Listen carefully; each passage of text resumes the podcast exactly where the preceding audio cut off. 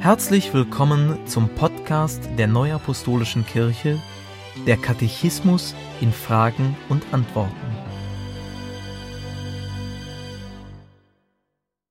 Heute beschäftigen wir uns mit den Fragen 715 bis 728 aus dem Kapitel 13 Der Neuapostolische Christ und sein Glaubensleben. Was verstehen wir unter Gebet? Das Gebet ist eine Möglichkeit, die Gott dem Menschen gegeben hat, um mit ihm in Verbindung zu treten. Im Gebet spürt der Glaubende, Gott ist gegenwärtig, Gott hört, Gott antwortet. So verneigt sich der gläubige Mensch in Demut vor Gottes Majestät und Liebe. Der Heilige Geist gibt Impulse zum rechten Gebet. Ist Beten notwendig? Beten wird manchmal als das Atmen der Seele bezeichnet. Dieses Bild soll die Notwendigkeit des Betens für den Glauben verdeutlichen. Ein Glaube ohne Gebet ist kein lebendiger Glaube. Ein Gebet ohne Glauben ist kein rechtes Gebet. Welche Hinweise gibt das Alte Testament zum Gebet? Im Alten Testament finden sich viele Zeugnisse der Anbetung Gottes. Beispielhaft sei das Lied Moses erwähnt. Ich will den Namen des Herrn preisen, gebt unserem Gott allein die Ehre. Er ist ein Fels. Seine Werke sind vollkommen, denn alles, was er tut, das ist recht. Treu ist Gott, und kein Böses an ihm, gerecht und wahrhaftig ist er. 5. Mose 32, Verse 3 und 4. Wesentliches Anliegen der Psalmen ist es, Gott in Gebeten zu danken, ihn zu loben und zu preisen. Auch Gebete, die Gottes Hilfe und Beistand erflehen, finden sich vielfach im Alten Testament. Welche Hinweise gab Jesus zum Beten? In der Bergpredigt gab Jesus wichtige Hinweise zum Beten. Man soll sein Beten nicht zur Schau stellen und muss auch nicht viele Worte machen. Gott darf als Vater angesprochen werden. Das Gebet soll von Herzen kommen. Im Blick auf seine Wiederkunft ermahnte Jesus So seid alle Zeit wach und betet, dass ihr stark werdet, zu entfliehen diesem allen, was geschehen soll, und zu stehen vor dem Menschensohn. Lukas 21, Vers 36. Was berichtet die Bibel über das Gebetsleben Jesu? Die Evangelien bezeugen, dass Jesus sich oft zurückzog, um zu beten. Im Lukas-Evangelium wird berichtet, dass Jesus insbesondere vor entscheidenden Ereignissen betete. Bevor der Heilige Geist auf ihn herabkam, bevor er die zwölf Apostel erwählte, bevor der Vater ihn vor den Zeugen aus dem Diesseits und dem Jenseits verklärte, bevor sein Leiden begann, bevor er am Kreuz starb. Auffällig ist, dass Jesus bereits dankte, bevor sein Gebet Erhörung gefunden hatte. Was ist das hohe priesterliche Gebet? In Johannes 17 ist das hohe priesterliche Gebet überliefert.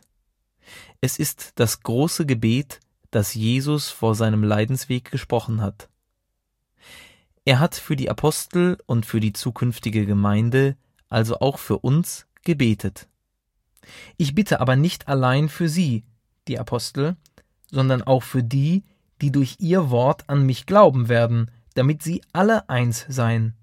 Johannes 17, Verse 20 und 21. Was wissen wir über das Gebet der ersten Christen? Die ersten Christen beteten in der Gemeinschaft. Diese alle waren stets beieinander einmütig im Gebet, samt den Frauen und Maria, der Mutter Jesu und seinen Brüdern. Apostelgeschichte 1, Vers 14. Von intensiven Gebeten wird im Zusammenhang mit wesentlichen Geschehnissen berichtet, so beispielsweise bei der Erwählung des Matthias zum Apostel oder bei der Einsetzung der ersten sieben Diakone. Auch wurden die Apostel in Gefahrensituationen von Gebeten der Gemeinde begleitet. Wir aber wollen ganz beim Gebet und beim Dienst des Wortes bleiben. Apostelgeschichte 6, Vers 4. Wie sollen wir beten? Das Gebet ist an keine äußere Form gebunden. Jedoch kann die Intensität des Betens beispielsweise durch das Schließen der Augen, das Falten der Hände oder das Knien gefördert werden. Der Betende zieht sich damit von der Geschäftigkeit des Alltags zurück, er hält inne und beugt sich in Demut vor Gott. Neuapostolische Christen beginnen und beenden den Tag mit Gebet. Ebenso beten sie vor dem Essen. Auch wenden sie sich im Laufe des Tages immer wieder einmal an Gott, um seine Nähe zu spüren und seine Hilfe zu suchen. In den Familien beten Eltern mit ihren Kindern und führen sie so in ein eigenes Gebetsleben hinein. Welchen Inhalt hat das Gebet? Der Inhalt des Gebets ist bestimmt von Anbetung, Dank, Bitte und Fürbitte. Wie geschieht Anbetung? Das Wissen um die Majestät Gottes drängt dazu, ihn anzubeten. Kommt, lasst uns anbeten und knien und niederfallen vor dem Herrn, der uns gemacht hat. Psalm 95, Vers 6. Was beinhaltet der Dank im Gebet? Der Dank im Gebet schließt alles ein, was aus Gottes Güte hervorgegangen ist. Wort, Gnade und Sakrament sowie irdische Gaben wie Nahrung, Kleidung, Wohnung. Welche Bitten tragen wir vor Gott? In den Bitten werden Gott alle Anliegen dargebracht. Das betrifft Bewahrung im Glauben, Engelschutz oder seine Hilfe im Alltag. Die bedeutendste Bitte richtet sich auf die baldige Wiederkunft Christi und das Verlangen, dann in Gnaden angenommen zu werden. Warum leisten wir Fürbitte? Die Fürbitte ist Ausdruck von Nächstenliebe. Sie ist nicht auf die eigene Familie oder die Gemeinde beschränkt. Vielmehr umschließt sie alle, die Gottes Hilfe brauchen, sei es im Diesseits oder im Jenseits. Welche Wirkungen hat das Gebet? Das Gebet stärkt den Glauben, das Vertrauen zu Gott und schenkt die Gewissheit der Geborgenheit in Gott. Der Betende ist nach dem Gebet sicher, dass all seine Anliegen nun in Gottes Hand liegen. Befiehl dem Herrn deine Wege und hoffe auf ihn, er wird's wohl machen. Psalm 37, Vers 5. Danke fürs Zuhören und bis zum nächsten Mal.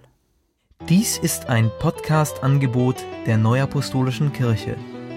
Weitere Informationen finden Sie im Internet unter www.nak.org.